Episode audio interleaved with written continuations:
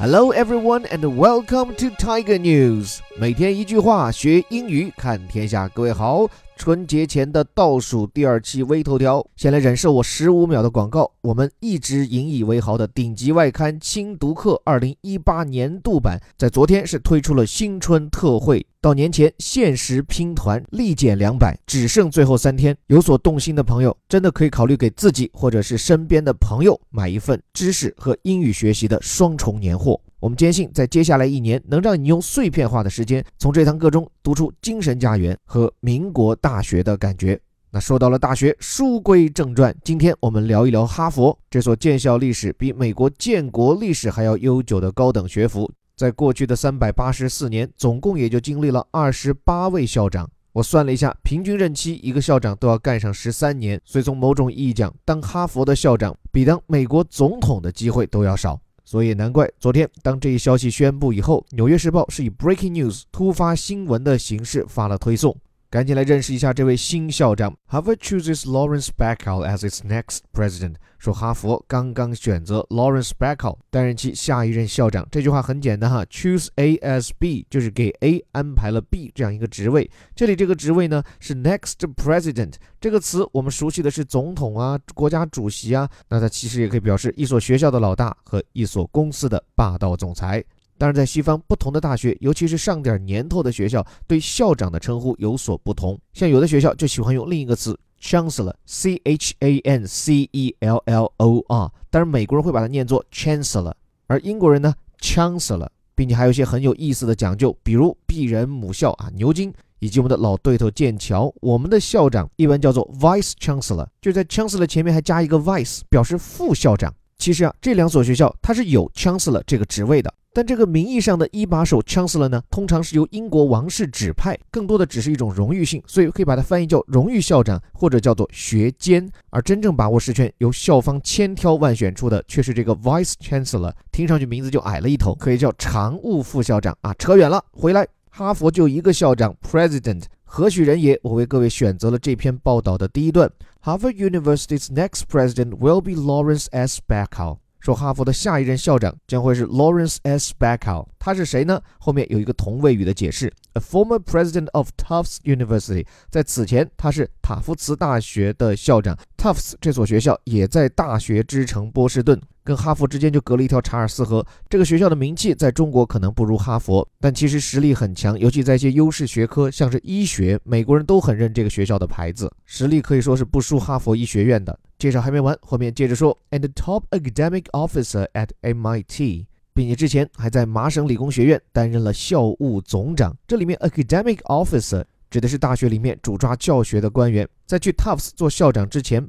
Bacow 其实一直是在 MIT 做教授，时间长达二十四年，一直做到教务总长。这里用的词 top academic officer 其实有一点解释的意味。按照 MIT 自己的称谓，其实是叫 chancellor，没错，就是我们刚刚才讲的另一个用来表示校长的词 chancellor。但是具体在 MIT，chancellor 它是仅次于校长的一个位置，你可以把它理解成是第一副校长或者是教务长。总之就在 MIT 里面一人之下的那个人物，所以波士顿里面的好大学 Bacow 此前也算是一一管过。所以后面用字精炼的《纽约时报》小编继续介绍他，Who was chosen for his diplomatic and leadership skills at a time when higher education is under fire。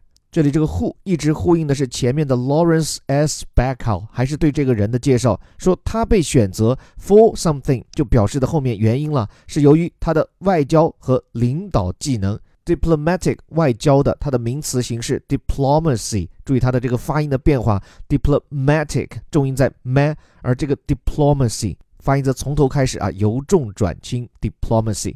你看这里简单几个字，一是概括了哈佛选择 b a c k o u t 的原因。第二，也折射出大学校长至少是西方顶尖大学的校长需要优先具备的素质，是外交和他的领导才干。注意哦，并没有强调教授本人的学术能力。具体我们回头再聊。关键是这里的后半句，at a time when blah blah blah，就是他的任命是在怎样的一个时代背景之下呢？When higher education is under fire，是高等教育正饱受抨击之时。Something or someone is under fire means someone is being criticized seriously。 这个 under fire 就表示被猛烈的诟病嘛。这里所指的诟病主要来自两方面：第一，随着互联网的兴起，网络课程、网络大学层出不穷，这些传统的象牙塔里面的学校，他们的价值还是否一如往昔？第二就是教育的公平性，不只是咱们中国哈，这两年美国这个问题也闹得非常厉害，其中不满的呼声最高涨的一群人就是我们亚裔，更准确讲就是咱们华裔。我们都知道中国人读书实在太厉害了，而且华人家庭一贯重视教育，所以申请大学的时候，华人孩子成绩甩出去确实令人惊艳。那为了避免好学校招进去的全是中国人，这些学校他们就想出各种法子，特别是以政治特别正确的种族多样化之名。甚至现在为了针对华人，这事儿已经做到多绝哈！就现在以哈佛为首，美国一些大学要推行亚裔细分，就在录取的时候，他们考虑种族多样性嘛。以前华人是被归在亚裔这个范畴的，但现在发现华人在跟其他亚裔，什么越南、菲律宾一比，太厉害了。所以说要把华人从亚裔当中又再单拎出来，这样一来就更进一步稀释华人的名额，这就搞得美国华人现在极为不满。现在已经把这件事情闹到了美国司法部，而且司法部现在已经对哈佛启动了实质性调查，就看他在录取过程中有没有歧视亚裔学生。所以，综上所述 b a c k 教授就在这样的背景下走马上任。这段最后当然不忘加上消息来源：The University announced on Sunday 是周日哈佛官方宣布的，也就是国内时间的昨天。实际上，说起哈佛，说起哈佛的校长，我觉得对多数人来讲，只是一种不明觉厉的符号化的存在。那结合这篇报道和对中国的启示，我觉得可以谈三点：第一，就是要成为像哈佛这样的顶级大学的校长，他需要具备怎样的素质？领导力、外交技能，刚刚已经讲到。学术能力来看呢，他显然需要是一位一流学者。拜考此前在 MIT 担任的是环境政策与经济学教授达二十余年。但我觉得值得注意的是，不管是这位 Backel 还是其他的美国大学校长，普遍他们是一流学者，但不是超一流学者。尤其是当他们转向去做大学管理以后，原有的学术研究自然就会放掉。这点跟我们中国的大学校长和我们的党委书记很不一样哈。我们的大学校长很多，要么就必须是当了院士才能当校长，要么就是当了校长以后必须当院士。但其实这背后的逻辑是很耐不住推敲的，就是你在学术上能当院士的人，你未必能当一个好校。长，你当了校长的人，每天这么多行政事务，尤其是在中国，你怎么还可以在学术上更突飞猛进，跃升为院士呢？这明显是不合情理的事情，对吧？但是，当一个社会存在着学术行政化和行政学术化的倾向时，这一切的不合理都成了合情合理。所以说回来，这点小结一句，就是美国的这些大学校长，哪怕是哈佛校长，也不是学术和管理兼顾的。好的校长，他优秀的学术背景是必要的，这样他才懂怎么搞科研，怎么抓学术。但是与之相比，大学校长他更像是一个外交官，是一个谈判高手，是懂得如何去拉关系、搞经费的人。说的直白一点，在西方的好大学，一个校长最最重要的政绩就是能不能搞到钱。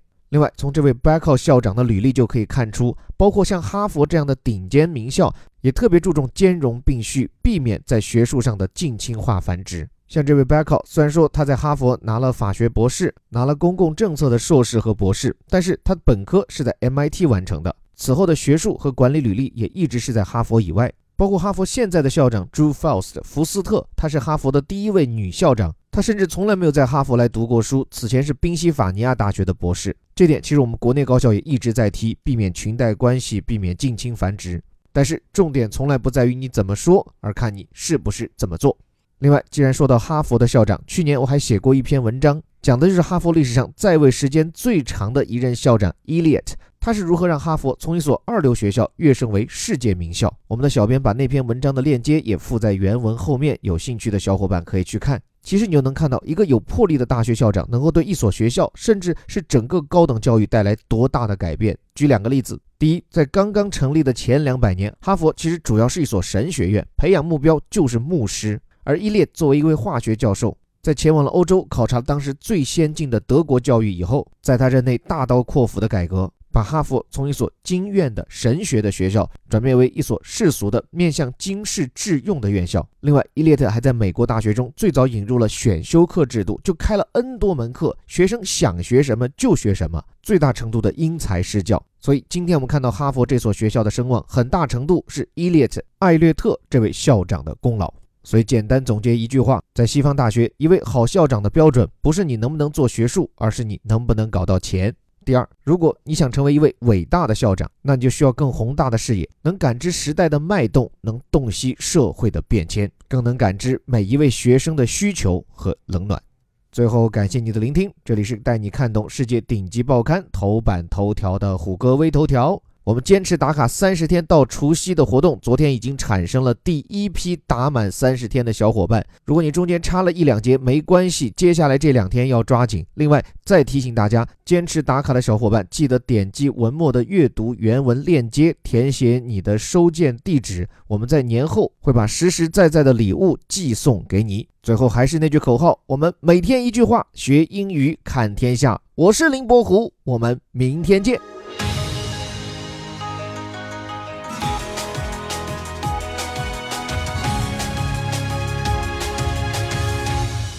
Harvard chooses Lawrence Bacow as its next president. Harvard University's next president will be Lawrence S. Bacow, a former president of Tufts University and a top academic officer at MIT, who was chosen for his diplomatic and leadership skills at a time when higher education is under fire, the university announced on Sunday.